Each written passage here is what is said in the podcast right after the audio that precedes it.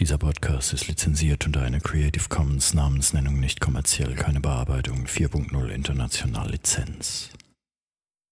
Und jetzt? Jetzt bin ich gerade soweit, jetzt hauen wir wieder ab. Musikwerkstatt Podcast. Podcast. Hallo und herzlich willkommen zu einer weiteren Episode des Podcasts der Musikwerkstatt aus dem rüschen bestickten Rimbach. da lacht er auch. Schick, ja, ja. Ja. Ähm, mein Name ist Kai Gabriel und bei mir sitzt Alex Bräumer. Servus Alex. Hallo, ich bin der Alex. Wie immer hier, wie immer schön da zu sein. Hallo, hallo. Genau. Und ähm, die wichtigste Frage gleich zum Anfang: Was ist eine Rüsche?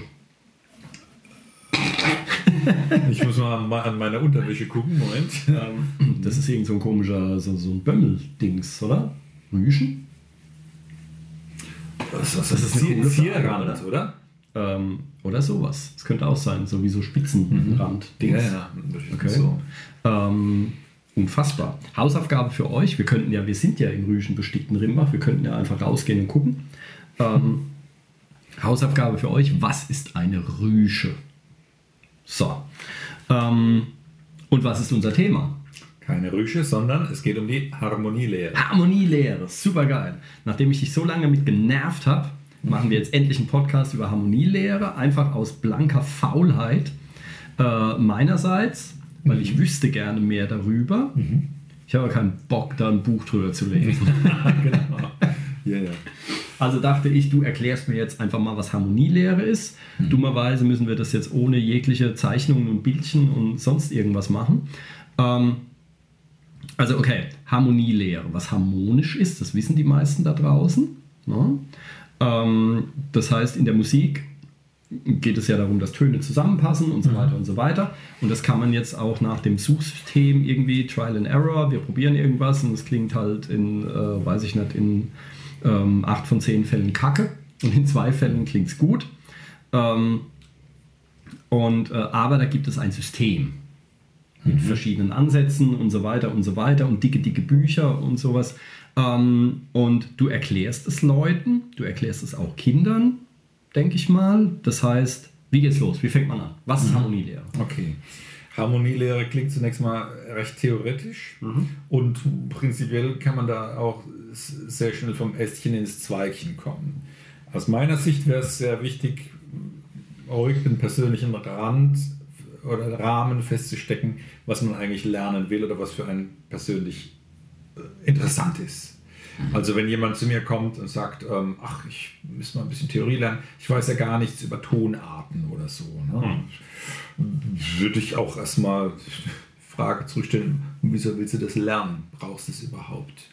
Ähm, wenn dann die Antwort ist, naja, manchmal habe ich halt Vorzeichen und dann äh, tue ich mich damit schwer, spricht eigentlich auch nichts dagegen, sich einen Farbstift zu nehmen, die ganzen Tönchen bunt zu malen und sich so zu behelfen und gar nicht so viel zu lernen.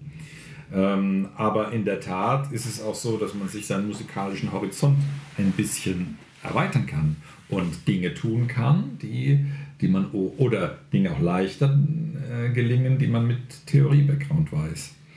Also zunächst mal äh, zur Basis zur Harmonielehre ist natürlich so ein gewisses grundlegendes Notationsverständnis, Musik, Basislehre, kann man es ja mal jetzt mal nennen, wo es darum geht, dass jemand mindestens mal für sein Instrument äh, das Tonsystem in der Darstellung kennt, wie man das so hat in unserem Kulturkreis mit den Notenlinien und mit einem gewissen Schlüssel, vielleicht der Violinschlüssel und die Töne kennt. Und wenn er sich damit beschäftigt, kommt er schon mit Dingen in Kontakt, die sind äh, ja recht interessant und können recht umfangreich sein. Okay. Ähm, äh, kurze Zwischenfrage. Findest du unser Notensystem gut? Ich kenne halt kein anderes. Ja, eben. Ja, also das ist irgendwie so, äh, ist halt schon ein paar hundert Jahre alt und äh, äh, irgendwie hat sich das so eingebürgert. Aber ich stelle immer wieder fest, es gibt Sachen, die man gar nicht notieren kann. Ähm, und äh, ich weiß es nicht. Also mir kommt es teilweise auch unnütz komplex vor. Ähm, weil ich kenne zum Beispiel auch äh, von Schlagzeugnoten, die sind ja oftmals vereinfacht, weil man vieles gar nicht braucht. Ähm, und da denke ich mir dann auch, naja, da, da wären viele Sachen wären um einiges simpler, wenn du zum Beispiel zwei Noten an einen selben Hals hängen würdest, anstatt von unten und von oben und so weiter und so weiter. Mhm. Ähm, aber was ist so dein, was ist so dein Eindruck? Notensystem? cool oder würde es besser gehen? Du musst jetzt nicht aufschlüsseln, wie du es besser machen würdest. Naja, ich habe mich mit angefreundet. Ich bin wahrscheinlich auch eher so ein Typ, der es wenig hinterfragen einfach anwendet. Aber in der Tat gibt es, wenn man äh, sich damit beschäftigt, immer wieder so ein paar Schlüssige, Schlüssigkeits-Aha-Effekte, wo man, wo ich persönlich sagen würde, oh wow, dann es hat sich doch gelohnt, sich mit dem Kram zu beschäftigen. Mhm. Und ja, es ist wirklich sehr praxisrelevant und passt einfach für unsere Verhältnisse. Ich meine, es ist ja, wir, wir, äh, wir haben es halt. Ja. ja. Insofern, es ist halt die Art, wie man äh, Musik schreibt oder notiert. Mhm. Ja, ich meine, wenn einem, wenn einem unsere Schriftsprache nicht passt, dann hat er mhm. auch Pech gehabt. Ja. Oder er soll auswandern oder was auch immer. Mhm. mhm. Ähm, insofern, so ist es halt. Das war jetzt nur mal so ein kurzes. Ja, ja. Ähm, genau, aber was ist denn Harmonielehre eigentlich? Was beinhaltet das? Kann man das sagen? Also Harmonielehre ist meines Erachtens, und so habe ich es auch öfter schon äh, vorgebetet bekommen, mehr als nur Harmonielehre. Es isoliert zu betrachten ist, ja, ich will nicht sagen Unfug, aber, aber schade drum. Es gehört auch dazu, dass ich mich mit Klängen beschäftige und sie hören kann. Ich soll das am besten auch umsetzen, denn sonst verkomme ich so zum Theorie-Zombie, der so viel in sich hineinlöffelt, ähm, was er vielleicht auch gar nicht braucht. Sodass ähm, meine persönliche, und ich, alles, was ich jetzt so sage, ist natürlich auch mein persönlicher hm. Stand ja, ja, ja, und äh, Harmonielehre, so wie ich sie verstehe. Ne?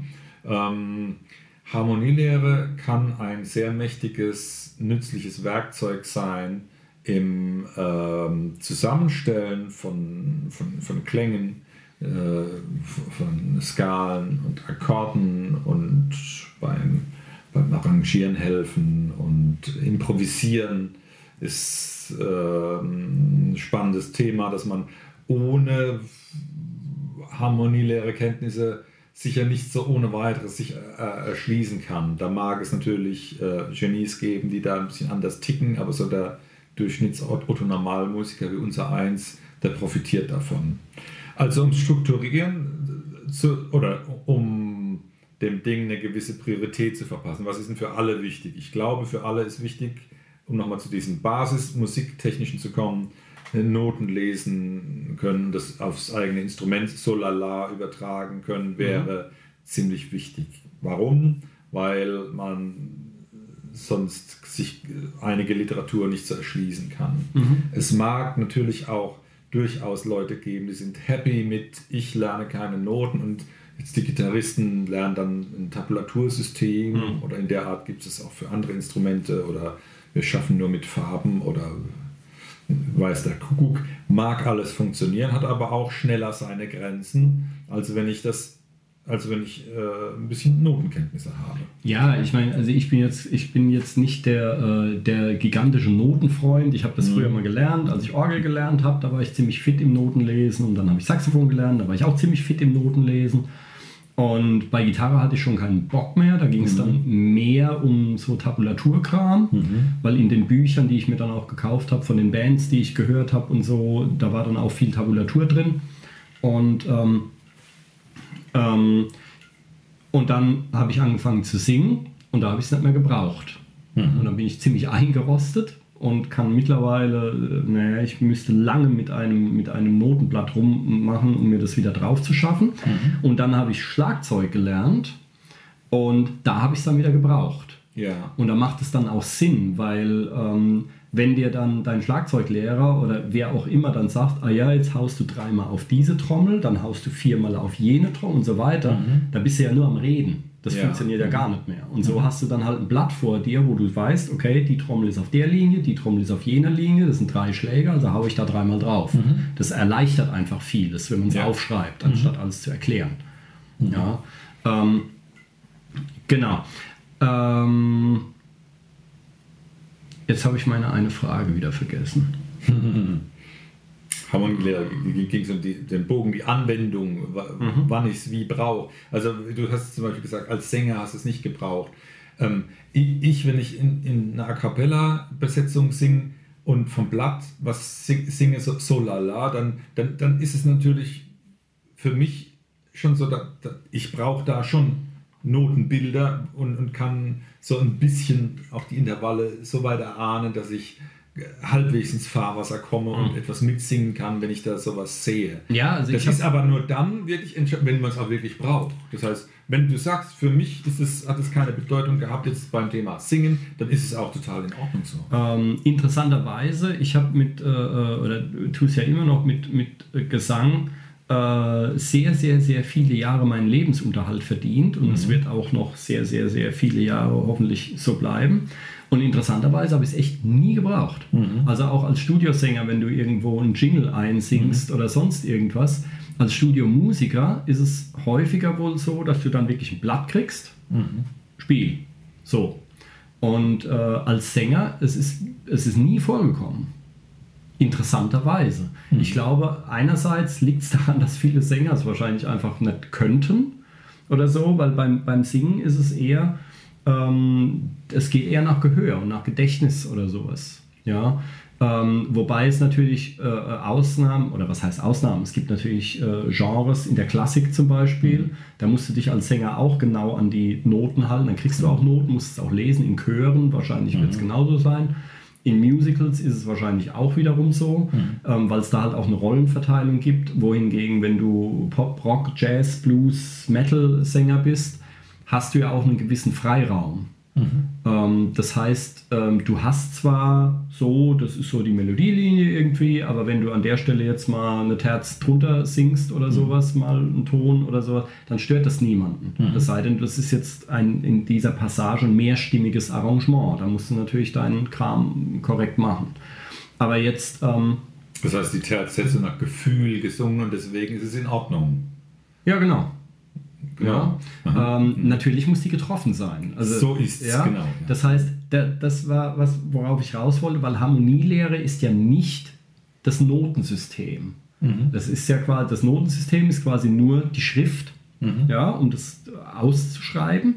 Ähm, aber so wie unsere Schrift hier ABC und so weiter, unsere Buchstaben, ist ja auch nicht unsere Sprache. Das ist halt nur ein System, damit wir es schriftlich fixieren können. Ja, ja. Das heißt, natürlich muss ich was würde ich mal mutmaßen, muss ich Ahnung von Harmonielehre haben, um ein Lied vernünftig singen zu können, auch wenn ich hinterher die Töne nicht benennen kann, oder? Mhm.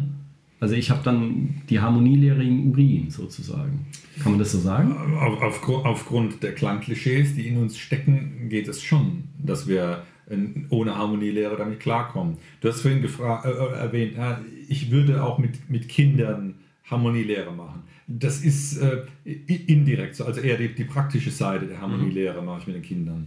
Ähm, das passiert dann zum Beispiel, wenn wir, äh, das kann schon in einer ersten Gitarrenstunde für ein äh, unbedarftes Kind sein, das sowas probiert und wir die ersten Basstöne bei der Gitarre anzupfen mhm. und die sind äh, in, in, die Basstöne zum Beispiel E und A in einer Quarte gestimmt und dann könnte man zum Beispiel schon ähm, mit einem A beginnen und äh, das könnte der Grundton für ein Kinderlied sein. Und mhm. E ist die Quinte. Mhm. Und wenn ich äh, das, diesen Mechanismus äh, nutze und weiß, in einem Kinderlied kommen eigentlich zur Liedbegleitung diese Grundstufe, die das, das, äh, der Akkord der ersten Stufe oder jetzt sei es das A vor und die Quinte passt gut zum Dominant-Septakkord, den wir jetzt noch nicht kennen, aber das, das, das funktioniert dann schon nach Gehör. Mhm. Und das kann mit ein bisschen probieren und üben auch eigentlich eine Person, die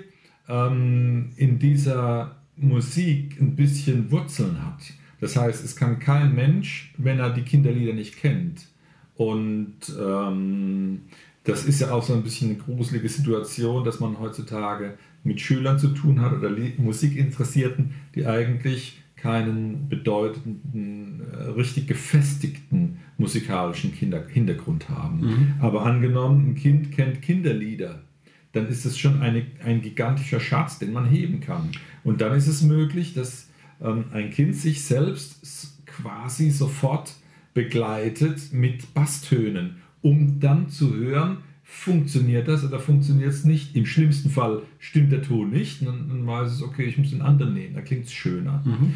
Das ist dann auch, manche, auch Erwachsene sagen dann so ad hoc, wenn man es mit denen macht, ach, oh, das klingt mir jetzt aber nicht so gut, ähm, das höre ich gar nicht so richtig. Das ist auch in Ordnung, da muss man ein bisschen probieren, aber das ist eigentlich, ähm, finde ich, eine sehr spannende und wichtige Sache, dass man äh, so etwas ausprobiert und dann haben wir eigentlich schon so ein bisschen harmoniäre Praxis gemacht, indem wir uns mal begleiten zu mhm. einem einfachen Lied. Das ähm, ja, also das, äh, ähm, das geht dann quasi damit los. Ich meine, das erkennt ja jeder, auch, auch ein Kind, äh, so, dass man zwei Töne zum Beispiel gleichzeitig spielt und manche klingen gut zusammen, andere halt nicht. Mhm. Oder? Also, dass du quasi. Dass du ein Intervall machst, ne? Ja. ja okay. Also, wenn du jetzt eine Sekunde ja. spielst, dann beißt die sich oder ein Tritonus ja. beißt sich oder ja. so. Eine Quarte klingt gut, eine Terz klingt gut, eine Quinte und so weiter. Ja. Äh, ähm. Also, ja, das, das ist prinzipiell okay, aber auch Hörgewohnheiten dieser Art ähm, sind Modeschwankungen unterworfen, unter Umständen. Also, der, der Tritonus zum Beispiel, ein, ein, ein, ein äh, Schlussakkord in einem Jazzstück, der auf einen äh, hm. Major 7 Sound hm.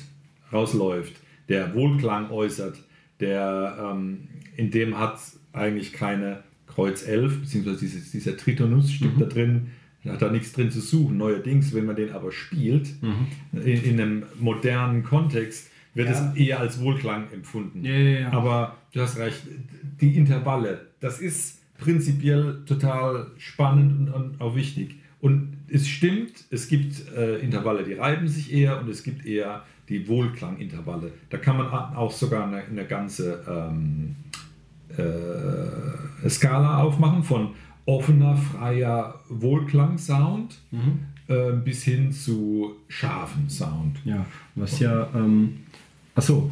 Ja, und ähm, diese Intervalle kennenzulernen, das wäre auch total super für jemanden, der da sich mit beschäftigen will, mit theoretischen äh, Zusammenhängen. Da, ähm, und, und das am besten auch hören, zu, versuchen zu hören, zu erkennen. Ähm, das sind wir dann im, im, im Kapitel der, der, der, Gehörbildung, dass mhm. man trainiert, äh, ich habe ein Intervall und höre zwei Töne, für, am, am, besten der Reihe nach und am besten mal einfacher aufsteigend. Das sind die tieferen und dann den höheren und dann versuche ich zu, zu erkennen, welche Intervalle das sind. Das setzt aber voraus, dass ich sie auch erstmal benennen kann. Hm. Und ja, zwar ja. erstmal die Intervallstufen in ihrer Gruppenform und dann unterscheiden die sich jetzt zum Beispiel, die, die Terz kann zwei Zustände haben, eine große und eine kleine.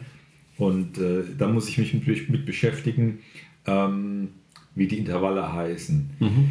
Das ist jetzt schon für Leute, die prinzipiell Spaß und Interesse zeigen an, an Klängen, an komplexeren Akkorden und ähm, ein bisschen äh, äh, Experimentierlust haben.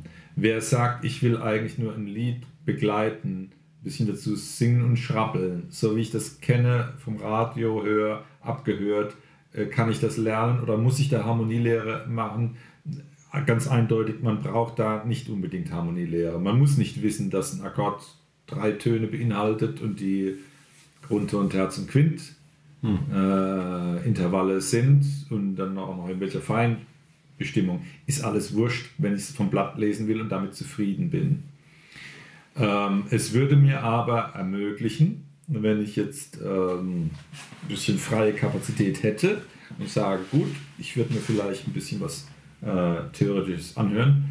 Mm, es hilft mir, äh, zum Beispiel Lieder zu lernen, längere Lieder zu, zu, zu können, mich über Formen hinweg zu orientieren, Sounds besser zu identifizieren und ähm, da, da lohnt es sich, sich mit, ähm, mit Stufen einer, einer Skala zu beschäftigen und kennenzulernen, welche Akkorde darauf aufgebaut sind. Überhaupt, wie Akkorde aufgebaut sind. Siehst du, ich hätte jetzt eigentlich gedacht, das kommt schon, das braucht man schon relativ früh, weil ähm, du, wenn du jetzt angenommen ein Tasteninstrument spielst, ist ja bei der Gitarre auch nicht anders, und spielst eben einen Dreiklang oder einen Mehrklang, wie auch immer, wie viele Töne oder äh, äh, nennen wir es Akkord, ähm, und machst dann eine Umkehrung zum Beispiel. Mhm. Und dann stellst du ja fest, wenn du dir jetzt eine Klaviertastatur vorstellst, und hast einen C-Dur-Akkord und spielst halt C äh, äh, unten mit dem Daumen und E mit dem Zeigefinger und G von mir aus mit dem Mittelfinger mhm. oder sowas.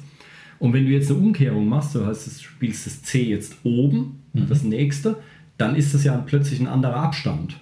Mhm. Also ich habe das gemerkt, weil ich hatte, ähm, ich hatte äh, äh einen Schlagzeugschüler, ähm, ähm, junges Kerlchen und der hatte einmal Bock, äh, hat in der Stunde gemeint, ah, er will ein bisschen Klavier spielen. Dann haben wir uns ins Klavier gehockt und da hatten die das in der Schule gerade irgendwie gemacht mit Umkehrung. Dann habe ich das dem gezeigt und er hatte da Probleme, das zu kapieren, weil die unteren drei Töne halt näher zusammen sind, als wenn du da jetzt eine Umkehrung spielst. Der ist dann einfach weiter weg. Das sieht dann komisch aus. Also dafür müsste man das doch eigentlich dann schon irgendwie kapiert haben. Also, Wie das mit den Intervallen funktioniert? Ja. Ja. Weil Intervalle, ähm, Intervalle, ein Intervall ist ja der Abstand zwischen zwei Tönen. Mhm. Ne? Und, oder vielleicht die Beziehung zwischen oder von zwei Tönen zueinander. Ja, Distanz ist schon, ja. Und ähm, das muss ich doch eigentlich, das ist doch eigentlich eine ziemlich grundlegende Sache, oder? In der Musik ja, das, mehrere Töne aufeinander genau, folgen. Der, der, der Schüler hat es ja wahrscheinlich im Musikunterrichten auch vorher schon mal konsumieren müssen oder sollen und hat dann halt jetzt äh, die Umkehrung am Bein. Ähm, Aber ja, also du hast jetzt, du hast ja einen, einen, einen, einen langen Monolog, das kenne ich eigentlich nur von mir, äh, einen langen Monolog äh, vom Stapel gelassen und bist jetzt schon viel weiter als eigentlich. Ähm, ja, hack ruhig ein.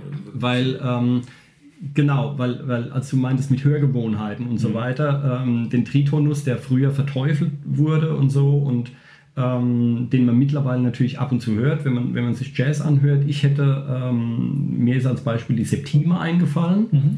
die vielleicht aufs erste Hören, wenn du jetzt jemanden ganz neu irgendwie da dran bringst, spielst eine Septime, dann reibt es sich vielleicht ein bisschen. Also es klingt mhm. nicht so schön wie eine Quinte meinetwegen. Ähm, aber die kommt ja auch ständig überall vor. Eine mhm. Septime ist ja so der Standard-Übergangs- Ton, wenn es in einen neuen Akkord reingeht oder in eine neue, vom, von der Strophe in den Refrain rein oder mhm. sowas, dann spielt man gerne mal einen Siebener, mhm. ähm, eine Septime. Dass das zum Beispiel so ein Intervall ist, woran man sich gewöhnt, aber ich glaube, das hatten wir schon mal in der, vielleicht in, in der Gehörbildungsepisode. Aber es gibt natürlich Intervalle, die schöner zueinander passen, weil wenn wir einen Ton spielen, dann hat er ja eine Grundschwingung und er hat Obertöne. Mhm.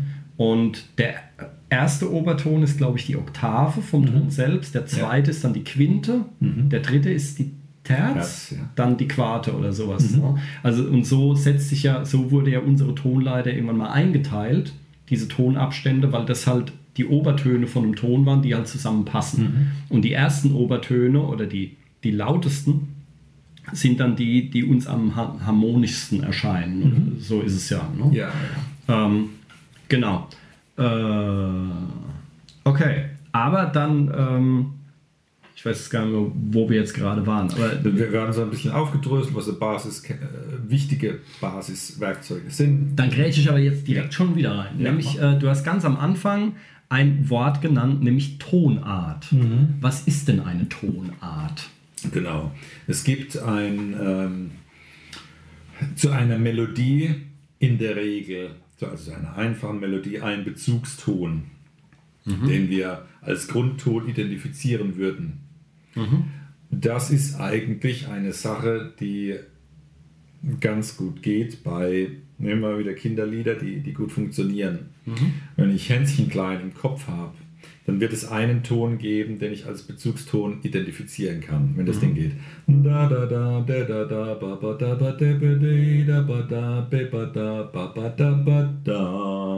Ist das GEMA-frei, um Gottes Willen? Ja. Gut. Jetzt schon. um, der, der es ist witzigerweise öfter auch mal gern der letzte bei Kinderliedern, so mhm. dieser Basiston, der Bezugston, auf den ich, den ich als ruhenden Pol harmonisch so identifizieren kann. Das soll der Grundton sein meiner Melodie.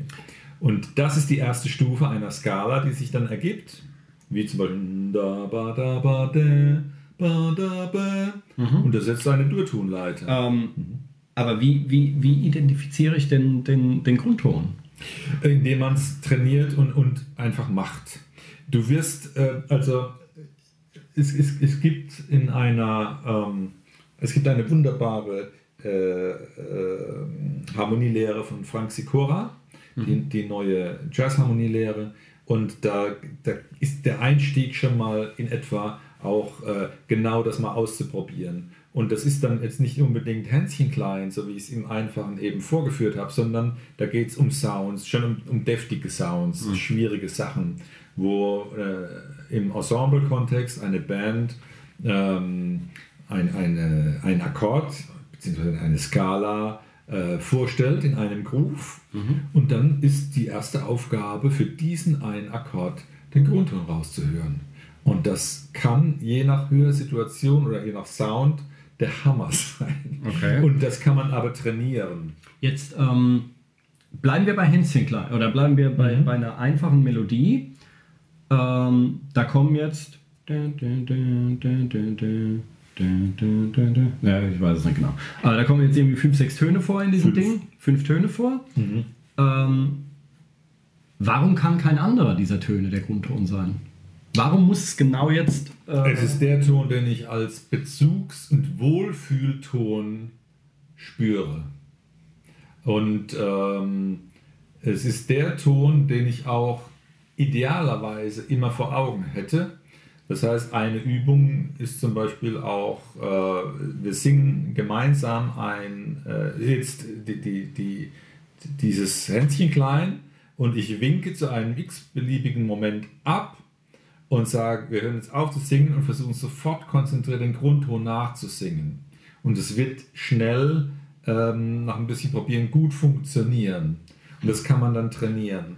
Es, faszinierend. es, ja, es ist einfach so. Ja, weil äh, zum Beispiel jetzt bei Hänschen klein, wenn wir, wenn wir das jetzt in C machen von mir aus, dann geht es ja los mit G. G, E, E, Ja, F, D, D. So. Mhm, genau. Dann kommt das. Äh, da, da, da.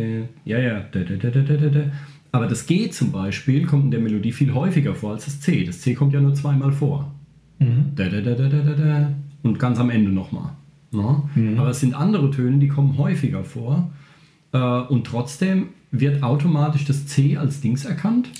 Klar, es gibt ja auch Klischee. Ähm, äh, ähm, Merkmale. Es ist der letzte Ton. Also hören wir auf diesen Ton auf. Ja, das wurde mir früher beigebracht, dass, eigen- dass Hör, hör dir Schlagermusik an. 90% der Songs, der letzte Ton- sie mal. der letzte Ton Da- auch der das, Grundton das, ist. Das Ja. wird auf Wohlklang oder auf Unkompliziertheit ähm, rauslaufen. Da ist der letzte Ton, nee, nicht 100%, aber sehr oft gern mal der Grundton. Ne? Und das wird so in uns ein, eingebrannt. Ja. Wie gesagt, setzt voraus, dass ich mich mit dieser Hörkultur schon mal beschäftigt habe und das Mhm. kenne, idealerweise als Kind gelernt habe. Ja, das sind also ähm, so, so ähm, ist der erste Schritt. Das heißt, um überhaupt etwas mit, ähm, mit interessanten Skalen oder Akkorden oder Sounds anfangen zu, zu können, müsste ich schon mal, und das ist in der Tat nicht unbedingt trivial, in der Lage sein, einen Grundton zu identifizieren. Das ist ja auch dann schon mal eine bisschen eine knifflige Angelegenheit, wenn ich, und wenn es nur ein einfaches Stück ist, wenn ich Akkorde raushören sollte und, und, und am, am, am der Lautsprecherbox hänge und überlege, oh, der Bass, was ist denn das jetzt für ein Ton? Wie geht das jetzt genau? Wo, wo, wo bin ich eigentlich? Ne?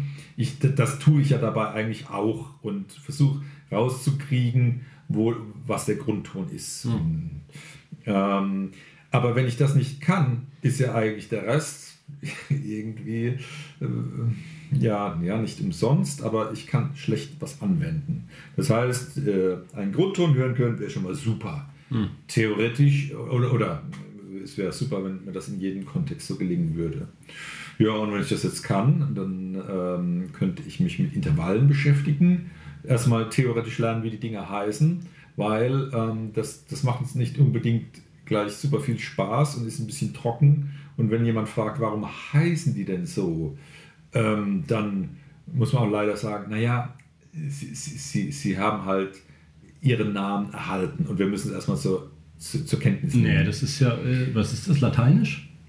Ja, genau, aber es geht mehr auch um die Feinbestimmung, die manchmal Probleme Achso, hat. groß ne? und klein und. Ja, genau. Das Ja, heißt, wir haben jetzt bei den, bei den Tonabständen von 1 bis 8 wäre es Prim, Sekund, Terz, Quart, Quint, Sext, Septim und Oktav. Hm. Aber jede dieser Töne kann mehrere Zustände anha- annehmen. Ja, ja, ja. Und da unterscheidet man zwischen den reinen und äh, reinen Intervallen und die, die ähm, äh, groß und klein sein können. Also reine Intervalle wären zum Beispiel Quart und Quint.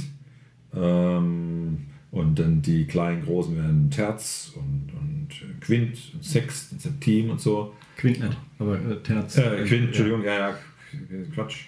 Quint ist rein. Und ich muss dann wissen, dass eine reine Quinte auch ein, ein Halbton drüber übermäßig sein kann und drunter äh, vermindert und so weiter. Und diese Sachen, das sind Namensvergaben, die gar nicht mal willkürlich sind, wenn es vielleicht uns jemand herleiten kann von den Obertönen her. Ne? Aber das haben wir nicht als Background und ähm, wir müssen es erstmal stur lernen. Aber wenn ich die Namen aufgeteilt habe und somit alle Intervalle in einem 12 Halbtonraster äh, auflösen kann, was dann einer, äh, einem Oktavbereich in unserer, Durton, äh, in unserer Tonleiter entspricht, dann wäre ich in der Lage, Tonabstände zu benennen und damit könnte ich mich beschäftigen. Okay. Und das äh, führt dann dazu, dass ich zum Beispiel ähm, kennenlerne, wie in der Durtonleiter ein Ton, was, welchen Abstand zum nächsten hat. Das ist etwas, was Schüler lernen müssen in allgemeinbildenden Schulen, äh, was eigentlich gar nicht so doof ist, wenn sie es denn gebrauchen können. Ähm, und für uns Musiker ist das ein wichtiges Ding. Es, ist, gibt auch ein, es bildet dann auch einen Sound ab über diese Horizontale einer Skala. Und wenn ich da jetzt ähm, Ausschnitte rausnehme und sage, ich werde jetzt auf Basis jedes einzelnen Tons ähm, mit dem Tonmaterial dieser Skala dann Akkorde aufbauen, das sieht dann so aus, dass ich beim ersten Ton beginne und dann die Terz und Quint drüber stelle und dann mache ich beim zweiten Ton weiter und dessen Terz, das wäre dann die Quart und die Sext, der Basistonleiter, draufsetze, dann kann ich analysieren, wie die Akkorde heißen und lerne kennen, wie, welche Akkorde äh, zu einer Bezugstonart oder nennen wir es mal tonales Zentrum gehören. Und das sind Zusammenhänge, die ich mir beim Improvisieren zunutze machen kann, wenn ich das machen mag. Es gibt Leute, die da ein bisschen gehemmt sind und das nicht machen möchten. Und es ist schade, sie sollen es ruhig mal probieren. Aber die meisten springen da sehr gerne drauf an und haben Spaß damit, denn es erlaubt mir plötzlich über das Wissen, welche Akkorde zu einer, auf eine Basistonart bezogen werden können, dann genau mit diesem Tonmaterial der Basistonleiter äh, spi äh, spielen zu können. Beispiel, ohne dass man das jetzt wissen muss, äh, über eine C-Dur-Tonleiter würden die Akkorde heißen C Major, wenn ich die Septimen noch dazu nehme, C Major 7, D-Moll 7, E-Moll 7, F Major 7, G7, A-Moll 7, H7, 5 minus, C Major 7. Und das heißt jetzt, dass wenn ich jetzt weiß, aha, ein D-Moll 7 kann bezogen werden auf eine C-Dur-Tonleiter, kann ich über den Akkord C-Dur-Töne spielen und es wird schon mal irgendwie funktionieren und richtig klingen. Jetzt ähm, sehr, äh, äh, sehr furchtbar theoretischer, technischer Kram, aber ähm, eine fiese, äh, eine fieses, ein fieses, gemeines Fräkchen. Wir haben nur zwölf Töne. Ja. Und aus diesen bauen sich, keine Ahnung, wie viele äh, Tonarten zusammen. Es gibt ja noch Kirchentonarten und den ganzen, äh, das, das ganze Ge Gelash. Ähm, könnte ich nicht einfach jeden x-beliebigen Ton irgendwie auf jede x-beliebige Tonleiter zurückleiten mit diesem Dings? Also ich meine, wenn du jetzt alle Akkorde, die du jetzt aufgezählt hast, von C Major 7 über D-Moll 7 und so weiter hoch, sind da nicht letzten Endes, sind da nicht irgendwie alle zwölf Töne enthalten? In irgendeinem von denen oder so? Das heißt, wenn ich mich jetzt in irgendeiner Tonart befinde, welche auch immer das ist, und spiele jetzt an irgendeiner x-beliebigen Stelle, beim Improvisieren jetzt irgendeinen x-beliebigen Ton, dann hat der doch irgendeinen Bezug zu irgendeinem dieser, oder? Also ich kann doch alles dann herleiten, oder? Ähm, du, du, du verwendest ähm, Tonart und Tonleiter, glaube ich, äh, vielleicht gibt es da ein Ver Verwechslungsding.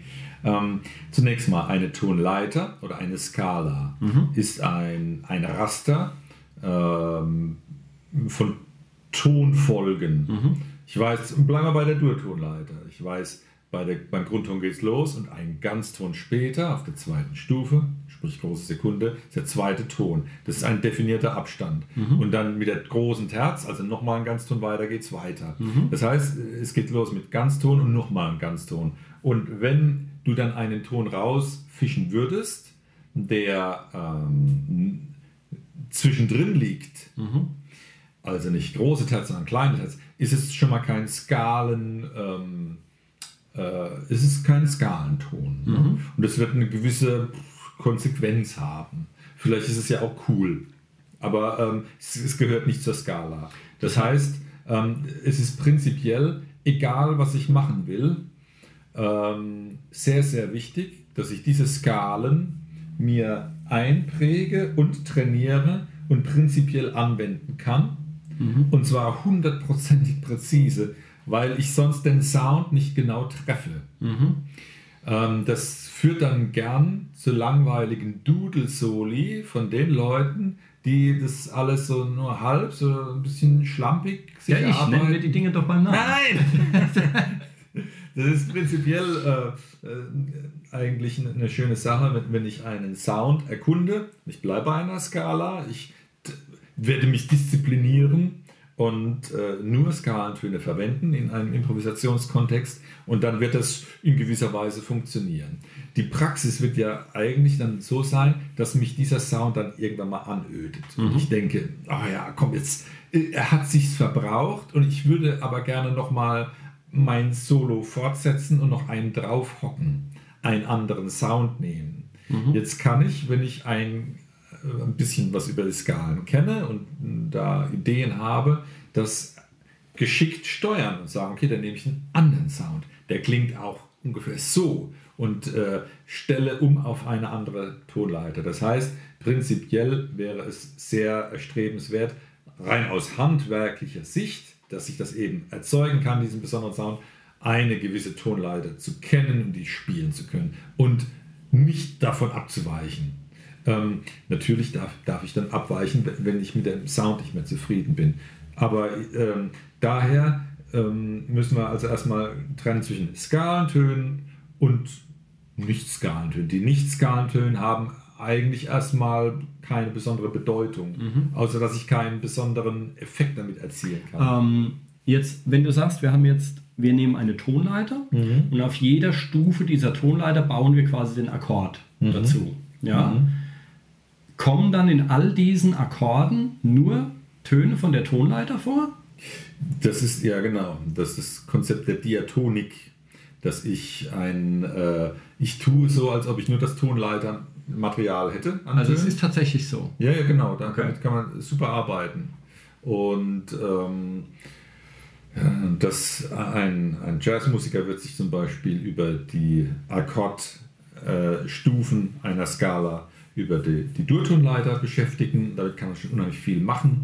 Und dann gibt es auch noch Mollskalen. Das wäre eine äh, zum Beispiel Melodik Moll oder harmonisch Moll. Und dann gibt es noch äh, die Möglichkeit, wenn es einem da, ja, man, man, wird auch noch andere Skalen kennenlernen, und zwar so synthetische ähm, oder Geometrieskalen, wie die Ganztonleiter. Mhm. Das ist eine Tonleiter, die ähm, permanent einen Ganzton äh, in der Abfolge hat. Und dann gibt es noch Ganzton, Halbton und Halbton, Ganztonskala und Pentatonik wäre auch noch interessant. Und dann hat man ein, ein recht interessantes Skalenrepertoire das, wenn ich es anwenden kann, ein tolles Werkzeug sein kann. Ähm, okay. Äh, ähm, wenn ich jetzt eine reine Ganztonleiter nehme, wo ist die denn dann fertig? Weil du landest ja nicht wieder beim Ausgangston. Also irgendwann wahrscheinlich genau. schon. Ja? Deswegen kann jeder Ton der Ganztonleiter Grundton sein. ne? das ist also ist da, ist da das ist eine Scheiße. So. Ja, ah, Mann. Genau. Ich habe eigentlich, machen wir diese Podcast-Folge, weil ich gehofft habe, dass das Fazit sein wird. Ähm, hier Harmonielehre in drei einfachen Schritten. Aber das Ja, ist echt komplizierter Kram, na, oder? Ja, nee. Ah, Mann, also, hey. ja, Harmonielehre wirklich nur bis dahin, äh, äh, wo, wo, wo, es für mich relevant ist. Es, es macht keinen Sinn, dass, beziehungsweise, ähm, wer sich damit, oder bei Musikstudenten gibt es öfter das, das, den Frust oder das Phänomen, dass man mit dem Kopf weiter ist als mit den Möglichkeiten, mit den spielerischen oder technischen. Und das ist natürlich ziemlich schade, aber natürlich auch ein bisschen systembedingt, weil die sollen ja in der Zeit, wo sie studieren, auch viel lernen und aufnehmen und vielleicht können sie das später ein bisschen nachholen. Ja, wenn du das, wenn du das halt nicht direkt anwenden kannst, dann lernst du Ja. es halt verdammt schwer. Ja, und es ist natürlich schon so, dass man kann da wirklich tief einsteigen und ähm, meiner Meinung nach wäre es ein, super gesunder Prozess festzustellen, ich habe ein gewisses Know-how und gewisse spieltechnische Fertigkeiten und was kann mir als nächstes he- helfen als Puzzlestück in der Harmonielehre. Und das kann äh, ge gewiss sein, dass ich mich in, mit Dingen, äh, da sind wir jetzt schon beim, wieder beim Gehörtraining, mit Dingen beschäftigen sollte, die das Identifizieren von Klängen angeht. Und wenn ich jetzt davon spreche, ich soll den Grundton identifizieren können, dann ist es doch eigentlich eine, eine schöne, einfache Übung, die aber schon mal ähm, anspruchsvoll sein kann. Nehmt die Musik, die ihr gut findet und mit der ihr euch beschäftigt und dann singt ihr einfach mal den Grundton nach für jeden der Akkorde, die da kommen. Ähm, und wie kriege ich raus, ob ich richtig liege? Nur fürs Nachgucken und dann die Töne nachdrücken. Ne? Ich meine, wenn, wenn es jetzt äh, Always look on the bright side of life ist, darf ich jetzt nicht singen. Ja, ja, ja. Und es ist ein Turnaround, denn der äh, über vier Akkorde geht und ich meine identifiziert zu haben und ich dann nachgucke im Internet, äh, was für Akkorde das äh, jetzt sind. Und ähm, dann kann ich mir die vorspielen. Ja, jetzt aber äh, der geneigte Hörer da draußen, angenommen, der jetzt nicht viel Ahnung von Harmonielehre hat oder gar keine oder so, und du sagst quasi so Grundton erkennen ist so mit der erste Schritt, was man irgendwie machen sollte. Ja, vielleicht, äh, genau, erstmal die, sich mit Noten beschäftigen. Genau, das ist das Erste. Weil äh, ich weiß ja dann nicht, wenn ich jetzt angenommen, ich vermute jetzt, das ist der Grundton. Wie finde ich das dann raus? Ich meine, okay, dann gucke ich im Internet, äh, welche Akkorde kommen da vor, dann weiß ich, welche Akkorde vorkommen, und dann weiß ich ja immer noch nicht, was eigentlich der Grundton ist. Und in Noten steht es ja auch nicht wirklich drin. Ja, genau. Ja. Also der, der, der Einsteiger sollte auf alle Fälle äh, als Basis die, die Notenkenntnisse, rhythmische Notation und die, die Tön, Tonnotation drauf haben und dann, ähm, naja, dieses äh, Basiston raushören. Wenn, wenn man sich auf, auf einen Basston besinnt, sollte es eigentlich gelingen. Und ein, ein geübter äh, Mitmusiker könnte das natürlich gern kontrollieren. Ähm. Beziehungsweise wenn ihr einen Akkord auf eurem Harmonieinstrument nachspielen könnt und da solltet ihr dann auch wissen, wo der Grundton äh, steckt, eures Akkords. Das kann man im Griffbild oder in entsprechenden Schaubildern nachgucken. Den würdet ihr nachsingen müssen. Hm. Ähm, naja gut, aber da weiß ich ja dann, wie der Akkord heißt. Also wenn der Akkord dann irgendwie äh, äh, C-Moll heißt, dann weiß ich schon, C ist mein Grundton. Klar, aber das wäre so die, wär so die, äh, die Kontrolle, die du, die du dann äh, dir wünschen würdest. Ne? Jetzt an, äh, kann man das so sagen, ich stelle hier unfassbar dämliche Fragen, aber kann man das so sagen, wenn ich jetzt angenommen, ich nehme jetzt, äh, äh, ich besorge mir die Noten zu einem Lied ähm, und ich sehe an den Noten, dass es da kein, dass da weder Kreuzchen noch Bs, also keine Vorzeichen sind, ist dann automatisch C der Ja. Basiston? Ja, schon. Ähm, beziehungsweise es gibt auch eine sogenannte parallele Molltonart zu einer Durtonleiter. Das könnte dann auch A-Moll sein. A-Moll und C-Dur sind Ohne Vorzeichen. Ohne Vorzeichen. Ähm. es gibt aber auch noch den, die Möglichkeit, wenn man beispielsweise ein Leadsheet hat von einem Stück, also in Jazz-Standards kommt das schon mal eher auch vor, ähm, wo die Tonart öfter wechselt. Hm. Und wenn, wenn alle zweieinhalb Takte eine andere Tonart angesagt ist, Dann habe ich auch immer einen anderen Basiston dann quasi. so ist es. Okay. Und dann, dann macht es eigentlich auch keinen Sinn, ähm, eine Bezugstonart zu Beginn des Stücks festzulegen, um das mit Ach und Krach durchhalten zu wollen, dann ist es Krampf. Dann verzichtet man auch auf äh, Vorzeichenvergabe zu Beginn einer Notation. Ja, ich erinnere mich an, was war das, Lush Live, äh, wo dann am Anfang gar kein oder wenig Vorzeichen, in jedem Takt sind dann Kreuze und Bs zum ja, genau. Abwinken. So sieht es dann aus. Ach, gruselig. Ähm, okay, also dann wäre quasi erste Übung äh, äh, oder erster Sch Schritt ähm, ein bisschen Noten lesen. Ähm, und äh, da gibt es übrigens Apps dazu fürs Smartphone, wo man, das, äh, äh, wo man das trainieren kann, die dann auch so quizmäßig Sachen abfragen und so weiter. Ähm, es gibt auch eine oder mehrere Quintenzirkel-Apps. Da geht es dann um diesen Vorzeichenkram und so und wie jetzt eine Tonart heißt. Wenn also Vorzeichen ist dann ganz am Anfang der Noten, wenn dann kleine Kreuzchen oder kleine Bs gemalt sind. Ähm, und äh, dass ich zumindest schon mal weiß, in welcher Tonart ich mich befinde. Oder in einer von den beiden, wenn es dann schon wieder zwei verschiedene gibt, die dieselben Vorzeichen haben. Es ist, äh, es ist ein furchtbares System. Ähm, und, äh, und kann mir das dann vielleicht so halbwegs zurechtklamüsern, was denn jetzt eigentlich der Basiston von meinem Lied ist. Genau. Und der nächste Schritt wäre eben sich die Intervalle, das wäre nochmal ein theoretisches Kapitel, äh, Intervallbenennung, äh, sich anzugucken, dass man da einfach das äh, kennt. Und dann kann es losgehen mit Skalen und Akkorden und ähm, spannenden Themen. Naja, also ich finde ich find es ah, ich find's furchtbar. Das ist, so, das ist so theoretischer Kram und es ist ganz gruselig und, und ach Mensch. Ähm, aber ich, ja, ich weiß nicht, inwiefern man drum rumkommt. Irgendwie braucht man es dann doch. Hm. Naja. Ja, wer, nur reproduziert und als Instrumentalist happy ist, wenn er äh, Noten abspielen kann, dann ähm, ist es auch in Ordnung, wenn er sich da in der Harmonielehre nicht doll auskennt. Ja, ich bin mir nicht so sicher. Irgendwann willst du ja auch mal wissen, was du tust, oder? Und ich meine, es hilft ja auch, also jetzt, wenn du dich jetzt allein auf, auf äh, nehmen wir die Gitarre als Instrument, ähm, auf dem Griffbrett bewegst, Mhm. das hilft dir ja auch äh, zu erkennen, wo jetzt welcher Ton ist, wenn du weißt, dass das D halt zwei Bünde über, über dem C liegt oder Ja, so. Es wird ja meistens so losgehen, dass du ein paar Töne auf deinem Griffbrett eben kennst, die, Mhm. die du halt ständig brauchst, ja, die du vielleicht auch von deinen Akkorden her kennst.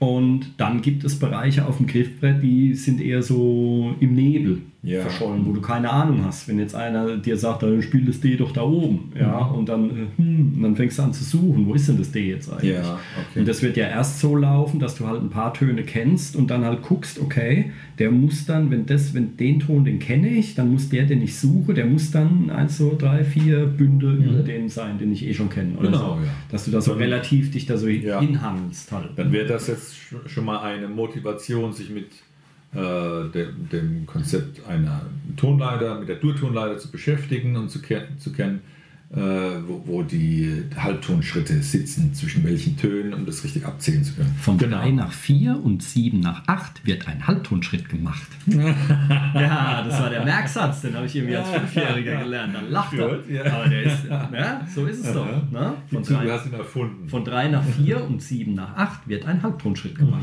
Ne, das reimt sich. Ja? Genau. Und den weiß ich sogar noch. Ne? Den weiß ich jetzt seit, wow, seit 38 Jahren. Ne? Stark. Kenne ich diesen Merksatz und habe ihn nie wieder vergessen. Siehst du? Beim, beim Ukulele-Stimmmerksatz, da muss ich immer ein bisschen knobeln, aber äh, den, den habe ich mir gemerkt. Und wo sind die Halbtonschritte bei melodisch Moll? Ach du lieber das Themawechsel. ähm, Ich kann dir die Halbtonschritte bei der Ganztonleiter sagen. Genau.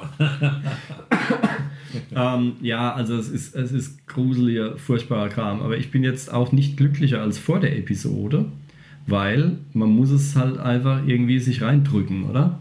Also weil, wenn man es wenn Wenn man es lernen möchte genau. oder es benötigt, dann muss man sich es aber auch wirklich auf so trockene, äh, benutzerunfreundliche Art und Weise auswendig lernen quasi, oder? Es fliegt einem nicht zu. man wird dann motiviert sein, das zu machen, wenn man eine Vision hat, es auch anwenden zu können. Ja, die wirst du aber kriegen, weil es wird halt, sonst wird es halt langweilig.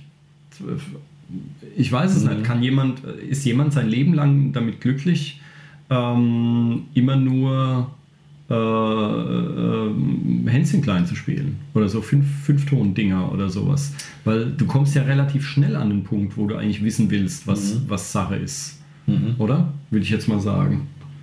Naja, wenn, wenn das der, der, der musikalische Fokus sein würde, jetzt von einer Fachkraft, die halt viel mit Kinderliedern zu tun hat, die dann aber jetzt äh, 20 Songs kennt, die dafür gut mit Kindern im Kreis rumhüppeln kann und musikalische Früherziehung macht, dass die Post abgeht, das kann schon auch erfüllt sein. Warum nicht? Aber klar, in jedem, mit jedem Kennenlernen, mit jeder Technik, mit jedem Repertoire, das man arbeitet, kommt man auch musikalisch ein Stück weiter und will eigentlich auch ein bisschen was drüber wissen.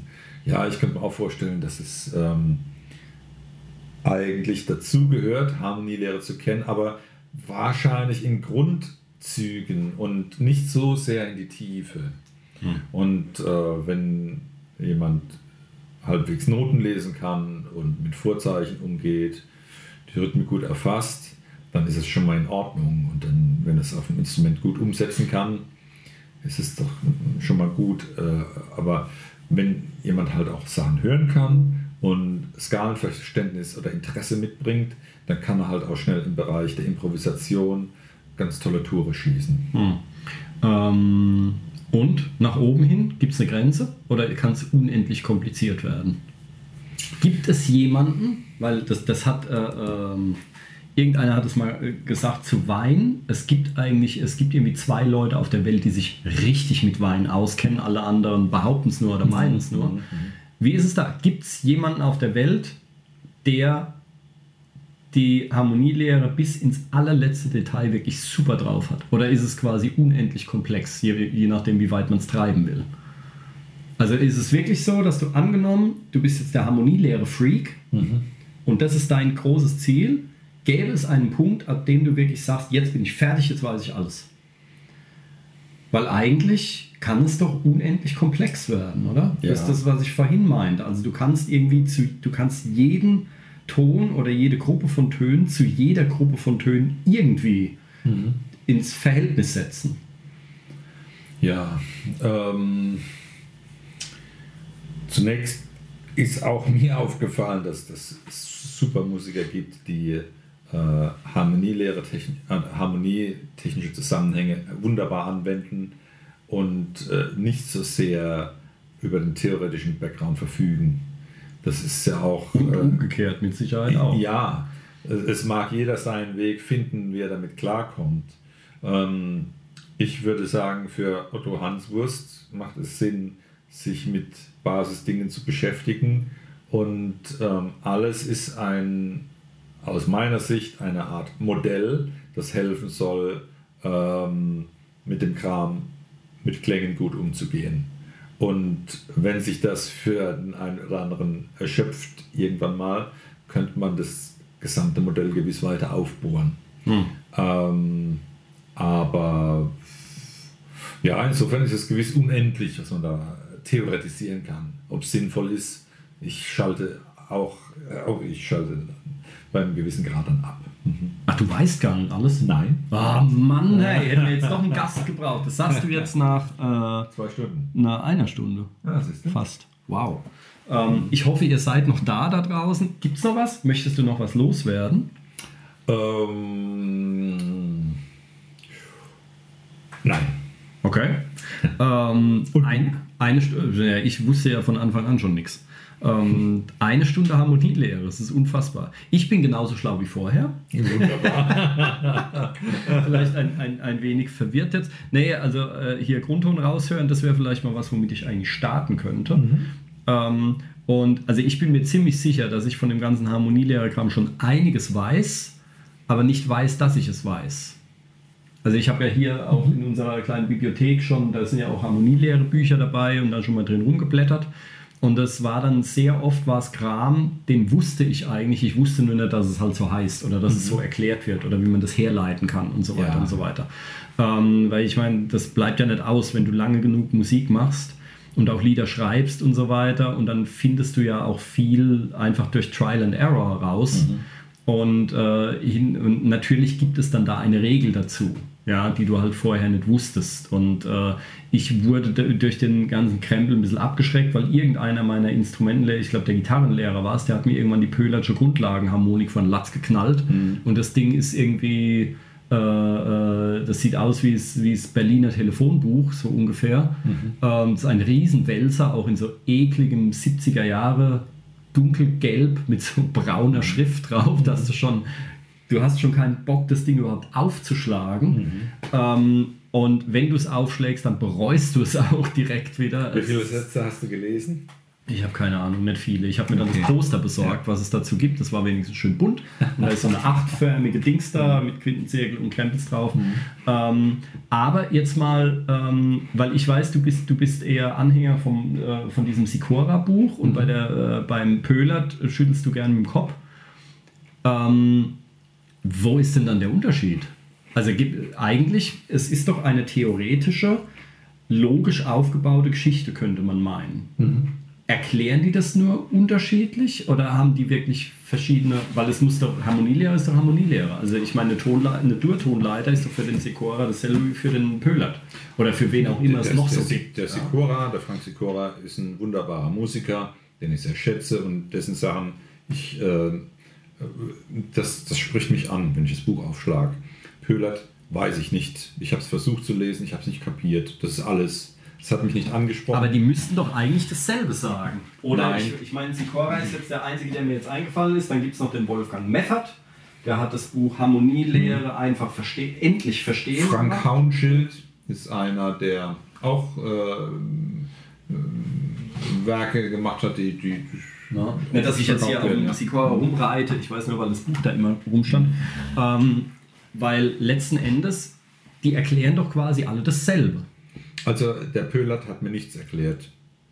Ich, ich kann es nicht, ich kann es ich, ich kann jetzt nicht sagen, das Pöhler-Buch ist scheiße. Ich habe es halt nicht verstanden. Ja. Und ich war nicht motiviert, nach zwei, drei Seiten weiterzulesen. Das ist alles. Aber es gibt quasi hier in unserem westlichen äh, äh, Tonsystem, es gibt nur eine Harmonielehre. Also es ist jetzt nicht so, dass die irgendwie verschiedene Sachen sagen, der hat sein System, der hat sein System und das ist alles irgendwie, weil letzten Endes muss es doch dasselbe sein, oder? Mhm. Sonst ergibt es doch gar keinen Sinn. Oder rede ich Blödsinn? Nee, ist schon, ich weiß, was du raus willst. Ähm, ist schon, schon richtig. Es gibt eine, in etwa ein, eine harmonieleere Strategie und ähm, die Klassiker beäugen das vielleicht auch ein bisschen aus einer anderen Perspektive, wie ich es so geschildert habe, aber im Wesentlichen, ja, geht es um, um die Zusammenhänge, die harmonischen Zusammenhänge und die Soundzusammenhänge von, von Skalen und Akkorden und ja, das ist eine Harmonielehre. Ähm, und das Pöhlerts Buch heißt auch, glaube ich, nicht Harmonielehre. Gell? Grundlagenharmonik so es. ist's. Und das ist etwas anderes. Und ah, okay.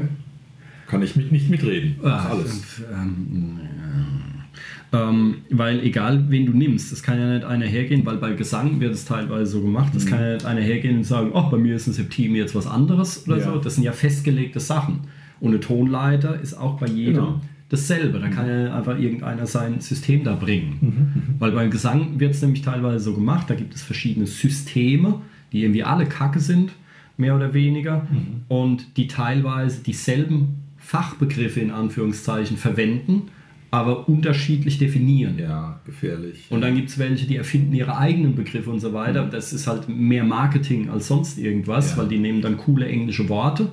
Und dann kommen halt Schüler zu dir, die haben sich da mal schon reingelesen und da mal schon reingelesen und wissen gar nichts mehr, mhm. weil sich das vollkommen widerspricht alles. Mhm. Und das ist aber, das geht ja hier nicht. Das würde bei Mathe würde es ja auch nicht gehen. Mhm. Also es gibt vielleicht verschiedene Mathe-Sachen, die du, wo es mehrere verschiedene Lösungswege gibt. Mhm. Aber es kann, 5 äh, plus 3 ist 8. Und da kann jetzt nicht der Herr Pöhlert sagen, es ist 10 und der Herr Sikora sagen, es ist 3 und der Herr mhm. Meffert sagen, es ist aber 9 oder mhm. sowas. Weil das ist ja, irgendwo ist es ja, irgendwo ist es ja. Mhm. Ne? Oh Mann. Ähm, ah ja gut, dann äh, wollen wir hier niemandem ans Bein pinkeln und geben einfach den Tipp raus, dass die Leute halt äh, sich Bücher angucken mögen und das, mit dem sie am besten klarkommen, So das sollen ja, sie ja. halt. Das mag auch durchaus sowas sein wie, wie dick ist das Buch? Ne? Und das Sikora-Buch ist halt dicker, Ja, da muss man da motivierter hat, Da hat sein. Köhlert aber fett gewonnen, das kann ich dir jetzt schon sagen. Das dickste Buch ist natürlich das Beste, Ja. da hat man am längsten Also, wenn, wenn es euch motiviert, dass ihr euch damit beschäftigt. Und meiner Meinung nach ist das halt so, wenn, wenn, und wenn ich nur einen Nachmittag mich äh, zwei, drei Stunden hinhocke und äh, stelle das Buch hinterher ins Regal, war es eigentlich eine Investition schon mal wert. Ne? Und es ist, äh, wenn es mich beflügelt, mich damit zu beschäftigen, super. Naja, dann äh, in diesem Sinne würde ich sagen, wenn du nichts mehr loswerden willst, bevor, äh, bevor jetzt auch noch die letzten da draußen schon irgendwie weggedöst sind oder, oder wie auch immer, vielleicht ist es auch super spannend.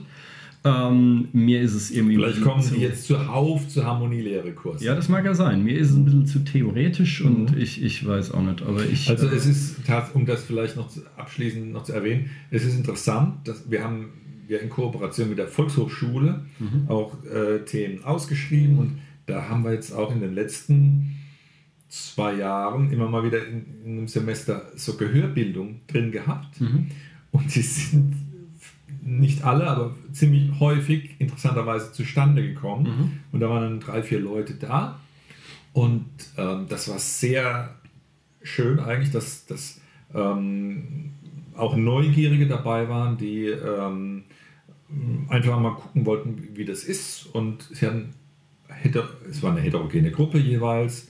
Und wir haben uns aber sehr ähm, auch nett unterhalten. Also im Sinne von, äh, es war ein schönes Entertainment. Wir haben Spaß gehabt damit, äh, mit diesem Thema äh, Sachen anhören, äh, was nachsingen. So, es, es hat auch viel mit Singen zu tun gehabt und äh, es, es war toll, ein schönes Er- Erlebnis. Und ich glaube, das ist ein bisschen ein neuer Trend, dass, dass die Leute auch gern mal so ein bisschen Ohren und Augen aufmachen und sich auch mal sowas antun.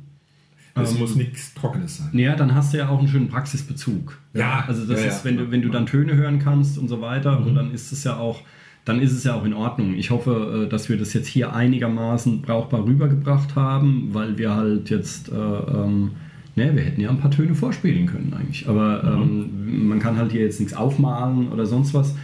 Ähm, naja, aber Harmonielehre. Naja, gut.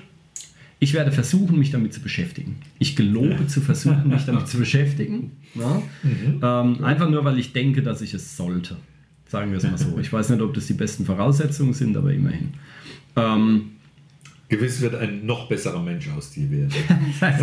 das, das geht ja überhaupt nicht Ja. mehr. Ich bin, schon, ich bin schon am Anschlag der Skala. ähm, An welchem Anschlag? Ja, ach du ähm, dann vielen Dank fürs Zuhören da draußen. Ihr wart wie immer ein tapferes Publikum. Wir sind das, stolz auf euch. Das Beste. Ja. Ähm, und jetzt wisst ihr noch mehr über Harmonielehre als ich. Das ist doch schon mal was. Ein guter Start. Und äh, dann macht es gut. Bis zum nächsten Mal, oder? Habt euch wohl. Bis dann. Tschüss. Tschüss.